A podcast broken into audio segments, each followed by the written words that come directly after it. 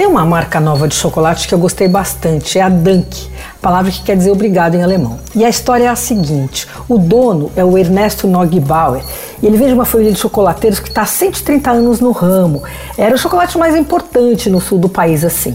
E é uma marca conhecida e premiada. O Ernesto, lá pelas tantas, saiu da empresa da família e fundou a Harold Ficou na Harvard 38 anos e agora ele saiu para fazer essa outra marca, a Dunk, feita com cacau do Pará. É um chocolate do bem. Sabe como é que é? Eles compram cacau de uma rede de pequenos produtores sustentáveis, praticam comércio justo. A fábrica foi instalada em Altamira, no meio da floresta amazônica. É tudo sustentável, energia de biomassa, não lida com cacau uh, de, de área de desmatamento, nem de queimada.